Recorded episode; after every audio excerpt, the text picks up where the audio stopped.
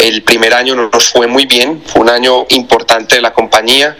El segundo año, que fue el año pasado, un eh, año de pandemia, que fue difícil, pero que incluso respecto al año anterior, al 2019, crecimos un 46% y este año tenemos una proyección de crecimiento del 122%. Entonces, una empresa que por la fortaleza de los socios, en los socios contamos con alrededor de 210 puntos de venta, es decir, también es un tema importante decirlo.